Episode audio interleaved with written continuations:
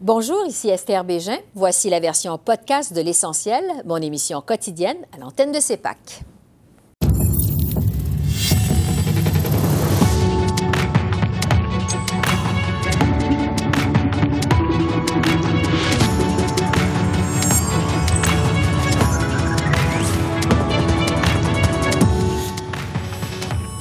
En route vers le budget du 19 avril, qu'en est-il des attentes des partis et des rumeurs d'élections? On en débat avec notre panel de députés. Un déficit de 33,1 milliards de dollars pour l'Ontario qui ne prévoit pas de plan précis pour le retour à l'équilibre budgétaire. Geneviève Tellier analyse ce budget en temps de pandémie. Faut-il craindre le vaccin d'AstraZeneca? Quand finirons-nous par atteindre l'immunité collective? La docteure Geneviève Granvaux répond à nos questions.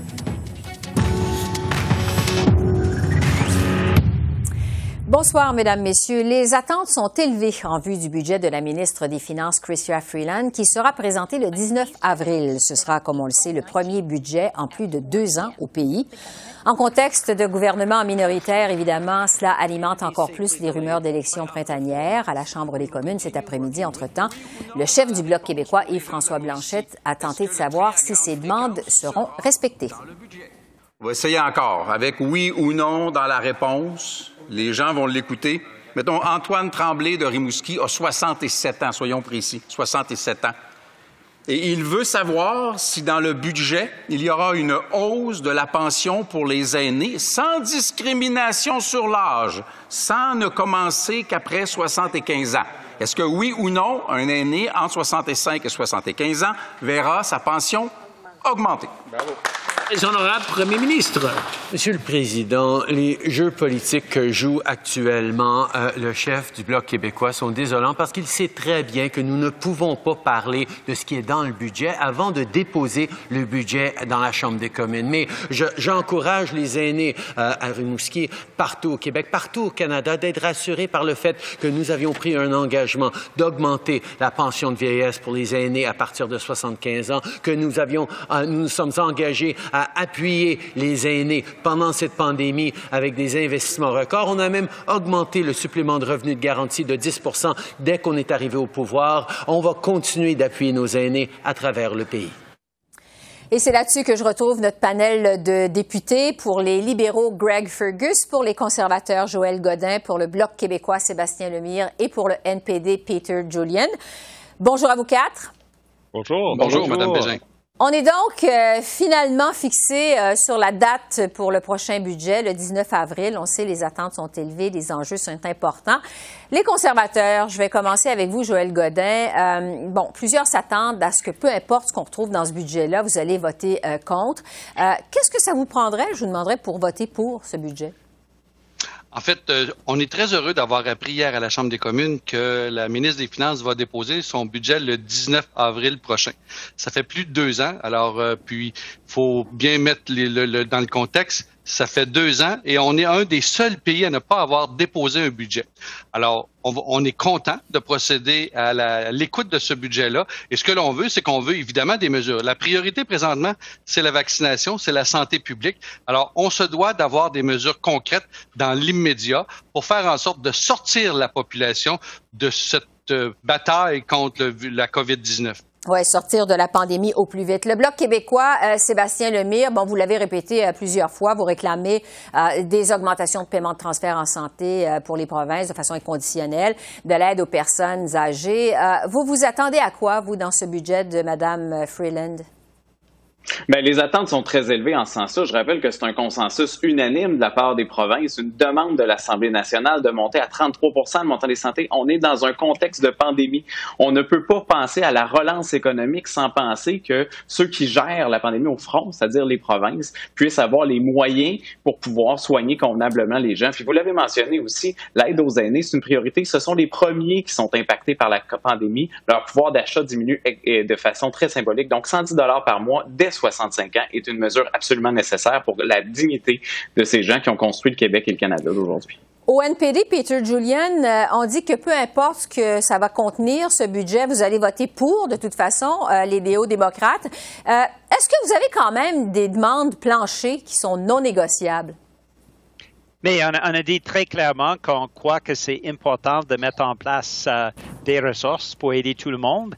Euh, ça comprend aussi une taxe sur la richesse que les autres pays sont en train de mettre en place. Alors, on a le seul parti qui demande que les milliardaires commencent à payer leur juste part d'impôts et de fermer aussi les, euh, les, paradis fiscaux. Mais on parle justement du logement abordable, d'assurance médicaments, de soins d'enfants, tout, toutes les, choses qui font une différence dans la vie quotidienne des gens. Il faut avoir plus d'appui pour les aînés, plus d'appui aussi pour les étudiants. C'est ça que l'MPD fait depuis des mois aussi, euh, c'est de démontrer une vision différente avec euh, Jagmeet Singh euh, que les politiques qu'on voit de droite, de la part des conservateurs avant, mais aussi des libéraux sous Justin Trudeau. Oui. Euh, Greg Fergus, maintenant des libéraux, je le disais d'entrée de jeu, les enjeux sont importants pour votre gouvernement. Vous avez déjà dépensé énormément d'argent pendant la pandémie. Vous venez d'entendre les demandes de vos collègues aux communes. Est-ce qu'il y a quand même une limite à ce que les libéraux vont pouvoir euh, se permettre dans ce budget du 19 avril? Écoutez, Mme Bégin, avec euh, cette pandémie globale, moi, j'attends du budget qui va avoir comme trois axes importants. La première, c'est de continuer le travail qu'on a, que le premier ministre a promis les Canadiens, qu'on va laisser personne derrière. Euh, deuxièmement, je pense qu'il faut bâtir en mieux euh, l'économie pour qu'on se prépare pour la période post-pandémique. Et troisièmement, on veut créer un Canada plus inclusif, plus prospère, plus équitable. Je pense que ce sont les, les, grands axes que j'attends du, du prochain budget. La première budget qui est présenté par une femme. Oui, ça, ça, va être euh, une des autres euh, attentes de ce euh, budget, voir comment c'est Madame Freeland va s'en tirer. Ce sera son baptême du feu. évidemment, donc, avec l'annonce de ce budget pour le 19 avril, les rumeurs d'élections printanières sont parties de plus belle. je recommence mon tour de table du côté des conservateurs, Joël Godin. plusieurs observateurs jugent que ça a été difficile pour votre chef O'Toole lors du congrès de la fin de semaine dernière. Vous en savez quelque chose avec la motion que vous avez vous-même présentée sur les changements climatiques. Euh, J'ai pas la même vision que vous, par exemple, Mme Bégin. Euh, est-ce que, ben, en fait, les observateurs pensent que ça a été difficile pour vous, euh, pour les conservateurs lors de leur congrès en fin de semaine, et que ça va être difficile quand même pour le chef? Il y a un bon défi dans les prochaines semaines, les prochains mois. Est-ce que vous êtes prêt à aller en élection d'ici le mois de juin chez, les conservateurs? En fait, Mme Bégin, euh, quand on est en politique, on doit toujours être prêt. On sait qu'on est dans un gouvernement minoritaire, alors à tout moment, tout peut arriver et un déclenchement d'élection peut arriver. Maintenant, c'est sûr que c'est plus difficile de faire de la politique. Pour tous mes collègues de tous les partis présentement, c'est plus difficile pour nous, comme parlementaires, de bien faire notre travail, d'aller à la rencontre des citoyens, d'aider nos organismes, d'être présents sur le terrain. Ça fait partie d'une de, description de tâche comme euh, député. Maintenant, ça fait partie de la situation. On va développer des moyens, on va s'inspirer de ce qui a été fait ailleurs et on, va être prêt. Maintenant, nous, au Parti conservateur, on dit attaquons-nous à une campagne de vaccination en premier lieu et après ça, on fera une campagne électorale. Maintenant, c'est le choix du euh, premier ministre et c'est le choix de tous les parlementaires de valider. Mais comme vous l'avez dit tout à l'heure, le NPD a déjà donné son accord au Parti libéral. Alors, ce que je déduis, c'est que le Parti libéral, s'il veut aller en élection ce printemps, devra prendre la décision. Il vivra avec les conséquences.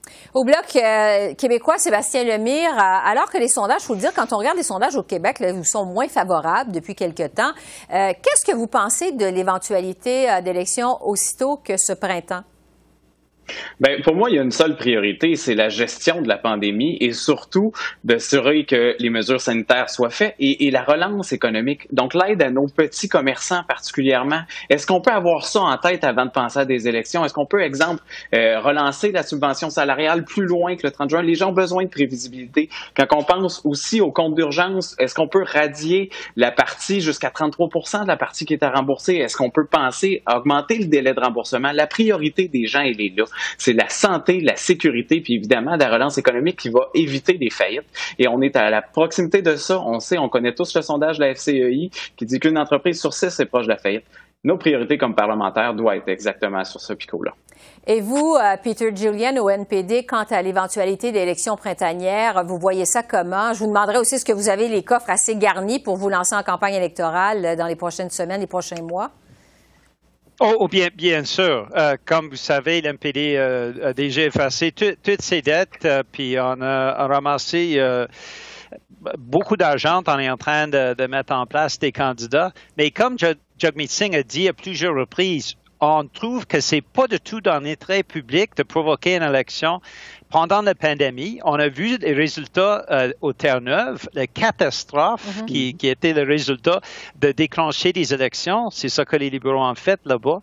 Et euh, c'est pour cette raison-là qu'on on refuse justement de provoquer des élections. Maintenant, ceci dit, M. Trudeau est en train de planifier des élections. Il a été posé la question à plusieurs reprises, est-ce que vous reniez euh, votre intention de provoquer des élections ce printemps? Et M. Trudeau refuse toujours de répondre. Alors, s'il y a des élections, c'est la faute des libéraux. Euh, et je pense que le public va bien juger que euh, les responsabilités primordial de ces gouvernements devrait être de répondre aux besoins de la pandémie, mais plutôt on a un gouvernement qui semble être figé sur la possibilité de provoquer des élections. Euh, je pense que le public va, juger euh, le raccord des libéraux euh, après ça. Oui, bien justement là-dessus, Greg Fergus, je vous renvoie la balle parce que plusieurs jugent que c'est M. Trudeau qui finalement va choisir lui-même de lancer des élections au printemps. Euh, est-ce que ce serait responsable, raisonnable pour votre gouvernement de lancer le pays en élection en pleine pandémie? Euh, M. Julian vient de parler de l'histoire de Terre-Neuve, euh, la situation à Terre-Neuve. Qu'est-ce que vous en pensez? Mais Madame, Madame Bégin, je répète, peut-être jusqu'au moment de devenir comme, comme que je joue une cassette, notre chef est le seul chef qui ne parle pas des élections. Euh, oui, on est dans une gouvernement euh, une situation minoritaire au Parlement. Ça, franchement, c'est une question qu'on doit poser à d'autres chefs de, l'opposition s'ils aimeraient soutenir le gouvernement en place. Mais pour nous, on a toujours dit notre travail, c'est de s'assurer que les Canadiens vont sortir indemnes de la pandémie, qu'on peut rebâtir en mieux et qu'on peut créer un Canada plus inclusif. En se faisant, il y a beaucoup de travail à faire. Ce n'est pas notre intention euh, d'avoir des élections. C'est vraiment ça dépend de la coopération des, autres partis euh, euh, dans l'Assemblée commune. Oui, donc ce que vous nous dites, la priorité de votre gouvernement, c'est la pandémie et non pas les élections. C'est ce que vous nous dites? notre priorité, c'est, ce sont les Canadiens, point. et, c'est la raison pour laquelle on, veut toujours continuer à, faire notre travail pour s'assurer qu'on va, on peut surpasser cette, cette crise euh, sanitaire et économique. Joël Godin. Oui, allez-y. Mais, mais, M. Trudeau a juste à dire je ne vais pas déclencher les élections, mais il refuse de le promettre. C'est ça le problème. Oui. En fait, Mme Bégin, il, faut, il faut prioriser tout simplement les Canadiens au lieu de prioriser les intérêts personnels du parti qui est au pouvoir présentement. Alors, il faut s'attaquer à la, à la santé publique des citoyens canadiens et c'est la priorité. Alors maintenant, on verra ce que M. Trudeau va faire, mais effectivement, mes deux autres collègues manifestent comme moi mhm. le fait que ça n'a pas de bon sens d'aller en élection ce printemps. Maintenant, ça revient, Monsieur, Monsieur Trudeau. Monsieur Fergus dit, euh, Monsieur Trudeau n'en parle pas. Non, mais il agit comme. Alors, c'est c'est comme le dit. Sébastien Lemire du Bloc, priorité à la pandémie la parole aux actes. Pardon, passer de la parole aux actes dans ce contexte-là, ça veut dire de comprendre que c'est un contexte qui est sanitaire et la relance économique passe par la sécurité des gens et la sécurité des gens passe par des transferts aux provinces. Donc, la, table et les, l'attente est immense. On veut, d'ici le 19 avril, un transfert de 33 vers les provinces en santé. Greg Fergus, le mot de la fin chez les libéraux. Vous venez d'entendre vos collègues, le message est, est, clair. Vous avez saisi le message. Priorité à la pandémie. Oui, mais c'est la priorité de la pandémie pour le gouvernement. C'était toujours le cas. C'est la raison pour laquelle on était là pour soutenir les individus, de soutenir les commerçants, de soutenir euh, tous les Canadiens euh, depuis le début. Le premier ministre, euh, c'est un gouvernement très travaillant. Puis oh, la chose qui est très importante, et je trouve que c'est c'est que quand on travaille ensemble avec les autres formations politiques, on peut faire des grandes choses pour les Canadiens. Et puis j'espère que toutes les autres formations euh, politiques vont nous joindre, vont continuer à nous joindre, à, à donner des services et du support aux Canadiens. En tout cas, euh, ces euh, rumeurs d'élection, ça n'a pas fini d'alimenter euh, les discussions ici à Ottawa. On aura certainement l'occasion de s'en reparler. Greg Fergus, Sébastien Lemire, Joël Godin et Peter Julian, merci beaucoup. Merci, merci. Au revoir. En attendant le budget fédéral du 19 euh, avril, euh, en Ontario, le gouvernement de Doug Ford a déposé aujourd'hui son budget. Euh, L'Ontario affiche un déficit de 33,1 milliards de dollars pour l'année en cours. C'est une baisse de 5,6 milliards par rapport à l'an dernier. Le gouvernement Ford annonce 51 milliards de dollars sur quatre ans en soutien euh, direct aux Ontariens et en allègements fiscaux. La province ne prévoit pas de retour à l'équilibre budgétaire avant 2029 dans le pire des scénarios. Alors, j'analyse ce budget avec une habituée de l'essentiel, Geneviève Tellier, qui est politologue à l'Université d'Ottawa. Bonsoir, Geneviève. Bonsoir Esther. Alors, c'est un exercice qui survient quelques quatre mois et demi après le dépôt d'un premier budget pandémique en Ontario. Je vous demanderai d'abord quelles sont vos premières impressions. Euh, c'est un budget qui euh, va au plus pressé, je vous dirais. Euh, on est encore dans la COVID et c'est ce que le message que voulait lancer euh, Doug Ford et son ministre des Finances en disant on est encore, euh, il disait même on est en guerre encore. Là, c'est comme la deuxième guerre mondiale et donc il faut faire un effort. Il y a beaucoup d'argent aussi qui beaucoup d'argent qui est destiné au secteur de la santé, surtout pour les résidences de soins de longue durée qui ont été les plus frappées par la pandémie, la vaccination aussi. Alors on dit encore aux Ontariens il y a des sacrifices à faire. Le gouvernement est là pour vous appuyer, mais on espère revenir à la normale le plus rapidement possible. Au chapitre du déficit, 33,1 milliards de dollars pour cette année, c'est une baisse par rapport à l'an dernier. On est en pleine pandémie. Est-ce que ça vous surprend? L'ampleur me surprend quand même assez, euh, mais en même temps, c'est à mon avis le message que vous l'envoyez, Doug Ford. Euh, oui, il y a un déficit, c'est incontournable. Par contre, M. Ford ne veut pas donner l'impression qu'il dépense l'argent euh, euh sans, euh, de façon inconsidérée et donc euh, veut montrer qu'il est un gestionnaire prudent. Et la façon de le faire, c'est de dire ben, les déficits vont baisser d'année en année. ce qui est assez étonnant, c'est que le déficit de cette année était celui qui avait été prévu il y a à peu près 4-5 mois dans la mise à jour, enfin l'ancien budget. Mm-hmm. Et donc, M. Ford dit, on est dans la bonne voie, euh, ce qu'on avait prévu se réalise, et donc, euh, on est confiant de pouvoir arriver à l'équilibre budgétaire dans quelques années. Euh, ça ne sera pas évidemment tout de suite. Oui, c'est ça. Sur les 51 milliards de dollars en soutien direct et en allègements fiscaux, il faut préciser quand même, Geneviève, qu'il y avait déjà une bonne part de ces argents-là, 45 milliards, en fait, qui avaient déjà été annoncés, justement, dans le dernier budget. Est-ce que ça va être suffisant, selon vous, pour relancer l'économie de l'Ontario après la pandémie? C'est pas vraiment un plan de relance, je vous dirais. Mm-hmm. C'est vraiment un plan pour aider ceux qui en ont le plus besoin en ce moment. Euh, oui, dans le secteur de la santé, dans le secteur économique aussi. En gros, si vous aviez déjà une aide du gouvernement, euh, du gouvernement provincial en raison de la pandémie, vous allez encore avoir cette aide-là où on la reconduit. Mais si vous aviez pas d'aide, euh, vous n'en avez sans doute pas. Alors, c'est pas vraiment des grandes nouvelles initiatives. C'est d'amener justement certains crédits d'impôt, euh, certains euh, répits, là, donner des chèques aux familles avec mm-hmm. des enfants, par exemple, pour les aider à passer à travers la crise, mais c'est pas un grand projet structurant de, de relance économique. Ouais. Sur le plan de la vaccination, bon, là d'ailleurs chiffré aujourd'hui un milliard de dollars. Euh, la province, on sait, accuse des retards dans sa vaccination. D'ailleurs, on a aussi appris aujourd'hui que les 59 ans et moins devront attendre au moins jusqu'au mois de juillet avant de recevoir une première dose. Euh, quel pourrait être l'impact politique de ça sur le gouvernement de Doug Ford? Ça, c'est la mauvaise nouvelle. Puis euh, on, a, on dirait que c'est comme si on a voulu donner, mettre cette mauvaise nouvelle-là dans le budget qui comportait peut-être des bonnes nouvelles. Mm-hmm. euh, et c'est quand même étonnant d'utiliser cette occasion-là pour en parler. Et ça va être très mal reçu, à mon avis, par l'ensemble de la population parce qu'on se compare avec ce qui se fait dans d'autres provinces ou dans d'autres pays.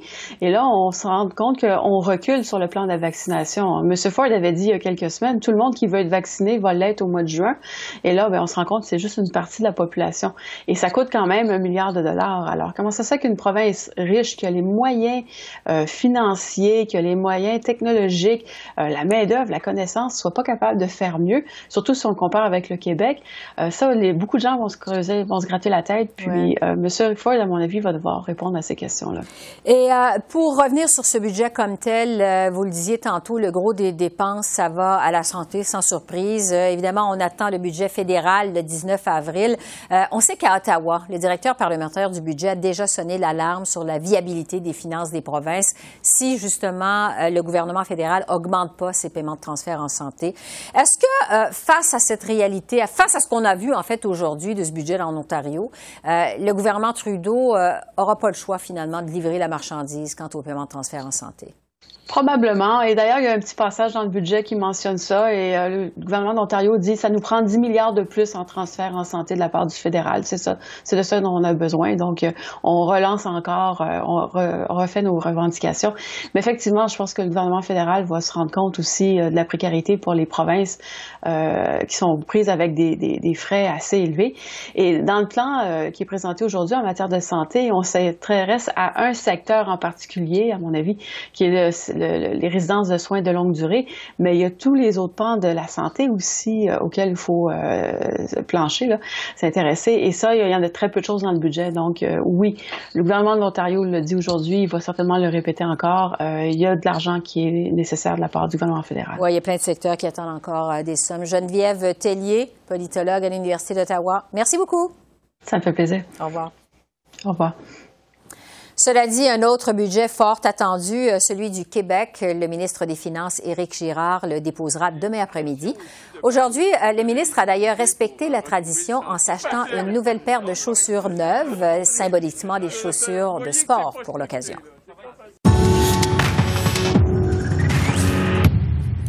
De retour à Ottawa, le gouvernement Trudeau a voulu se faire rassurant aujourd'hui alors que l'Union européenne et l'Inde menacent de resserrer leurs exportations de vaccins le temps de lutter contre une troisième vague de la pandémie. Le premier ministre assure que le Canada a obtenu les garanties que ces livraisons ne seraient pas affectées. Monsieur le Président, la meilleure façon de rassurer les Canadiens, c'est de leur donner leur juste. Ce que le premier ministre n'a pas fait. Souvenons-nous, en décembre, tu tout fier de dire ça y est, les vaccins arrivent. Puis en janvier, on a été dix jours sans avoir de vaccin, puis tu pas capable d'expliquer pourquoi. Hier, aujourd'hui, c'est l'Inde, et il y a quelques heures, l'Union européenne a annoncé des mesures d'exportation plus strictes pour les vaccins. Monsieur le Président, au-delà des belles paroles, quel est le plan de match précis du premier ministre pour rassurer les Canadiens si oui ou non ils vont avoir droit aux vaccins auxquels ils s'attendent et particulièrement aux vaccins pour la deuxième zone, la deuxième le très honorable Premier ministre. On a vu ça des conservateurs il y a peut-être un mois, un mois et demi, quand l'Union européenne a d'abord parlé de potentielles restrictions. Euh, ils se sont mis à crier, ces politiciens conservateurs, disant que oh, les Canadiens vont plus avoir de vaccins, on va être mal pris. Et nous avons pu rassurer les Canadiens que effectivement, euh, on, peut les euh, assurer qu'on va continuer à recevoir les vaccins. Et c'est exactement ce qu'on est en train de faire. On va continuer de recevoir les vaccins et on travaille très proche avec le gouvernement indien, avec, euh, euh, les leaders de l'Union européenne pour s'assurer qu'il n'y ait aucune interruption aux vaccins qui viennent vers le Canada. Et pendant ce temps, euh, certains Canadiens hésitent encore à se faire vacciner. On le sait, la méfiance est particulièrement grande face au vaccin d'AstraZeneca. Je retrouve la docteure Nathalie Granvaux, qui est spécialiste en médecine moléculaire et professeure à l'Université de Montréal. bonjour, docteur Granvaux. Bonjour, Madame Béjean. Sur ce vaccin d'AstraZeneca, justement, bon, je le disais, les craintes sont nombreuses, entre autres parce que les États-Unis ont affirmé que les résultats annoncés par la pharmaceutique au sujet de l'efficacité du vaccin euh, pourraient avoir été basés sur des informations obsolètes et incomplètes. Euh, est-ce qu'on doit s'inquiéter de ça? Euh, je dirais que c'est vrai que la communication et les, tout ce que fait AstraZeneca les derniers temps est un petit peu des fois pas, pas parfait et donc ça donne de l'hésitation beaucoup. Moi, je serais pas, je suis pas inquiète du tout, considérant la quantité de personnes à travers le monde qui ont été vaccinées avec le vaccin d'AstraZeneca. On parle d'une vingtaine de millions en Europe, encore plus en Inde, euh, et euh, tous euh, les résultats en fait du terrain supportent l'efficacité du vaccin pour éviter les hospitalisations et les décès. Donc, le terrain nous démontre que, que tout est correct. Donc, ouais, parce, ouais, il y a aussi certains pays d'Europe qui ont pris récemment la décision de suspendre temporairement le vaccin d'AstraZeneca à la suite de cas, bon, on rapporte grave de formation de caillots sanguins chez des personnes qui avaient reçu le vaccin. Euh, L'Union euh, européenne et l'OMS ont par la suite euh, réaffirmé que le vaccin est bel et bien sécuritaire. Est-ce que quand même ces décisions-là, ça vient créer de la confusion dans la population générale? Ben, il semblerait que oui, effectivement, euh, que en fait la population, que les gens ont pris cela comme euh, euh, avec des craintes plutôt que quelque chose de rassurant, comme quoi il y avait une surveillance et que si quelque chose apparaissait, nos organismes de sécurité finalement sanitaires prenaient ça en compte et observaient. Et je pense que l'idée en fait en Europe au début était justement de danser le message de on, on continue de surveiller les cas, les problématiques qui pourraient apparaître et, et de prendre le temps de les analyser. Et en fait, ça a fait fait tout l'effet inverse, alors que l'idée de départ était vraiment de rassurer la population. Oui, et sur les euh, études cliniques maintenant qui sont disponibles sur l'efficacité des vaccins euh, en général, si on regarde, euh, bon, l'efficacité de Pfizer, Moderna, selon les études, ça dépasse les 90 contre 62 pour AstraZeneca. Est-ce qu'on doit comprendre que ce vaccin est moins efficace ou on lit mal la situation? En fait, on lit mal la situation. Il y a deux paramètres qu'il faut prendre en compte. Premièrement, les tests pour le vaccin d'AstraZeneca ont été faits dans plusieurs pays euh, dans lesquels il y avait déjà aussi des variants qui diminuent un petit peu l'efficacité, comme c'est aussi le cas pour le Pfizer ou le Moderna, même si ça reste très efficace, mais il y a quand même une petite diminution. En plus de ça, les paramètres qui ont été utilisés euh, par AstraZeneca pour mesurer l'efficacité ne sont pas les mêmes que pour Pfizer et Moderna.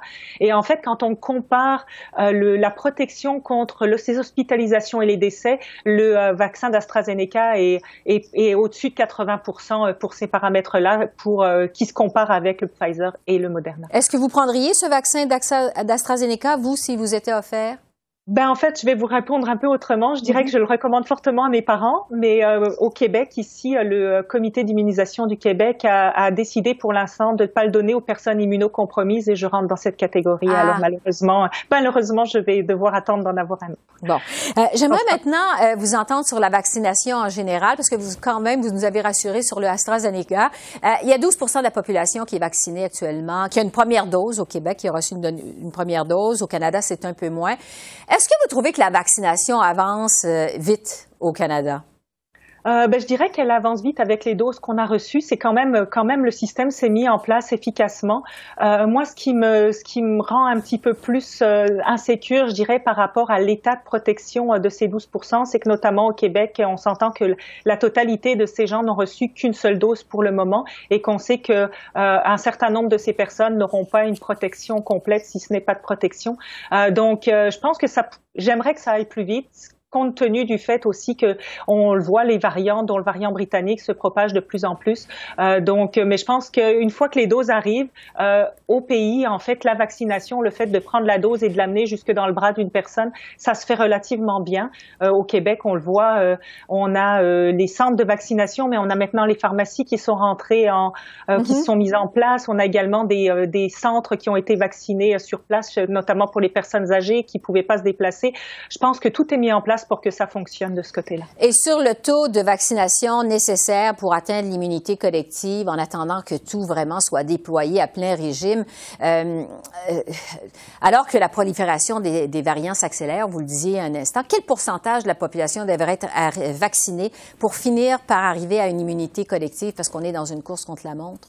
Mais c'est sûr qu'on s'attend toujours à avoir un, besoin d'une protection en fait de 70-80% de la population et euh, ça, ça va prendre beaucoup de temps avant qu'on soit rendu avec euh, toutes ces personnes-là qui ont eu leur deux doses. Il y a l'aspect aussi euh, qu'il faut compter quand on parle de nos 80%, ça compte les enfants et pour l'instant, les tests cliniques ne sont pas terminés pour vérifier que les vaccins disponibles actuellement peuvent être donnés de manière sécuritaire aux enfants, mais ça s'en vient. Donc on devrait, je dirais il nous reste encore au moins euh, le reste de l'année pour vacciner euh, toute cette population euh, correctement, je pense. Donc, il va falloir vraiment prendre notre mal en patience. Encore, comme on dit, docteur Nathalie Granvaux, merci encore une fois pour vos lumières. C'est toujours très apprécié. Merci beaucoup. Merci. Merci de m'avoir reçu.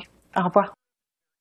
Alors voilà, c'est comme ça qu'on a vu l'essentiel de l'actualité de ce mercredi 24 mars sur la colline parlementaire à Ottawa. Esther Bégin qui vous remercie d'être à l'antenne de CEPAC, la chaîne d'affaires publiques par câble. Je vous souhaite une excellente fin de soirée et je vous dis à demain et surtout d'ici là, continuez à prendre soin de vous.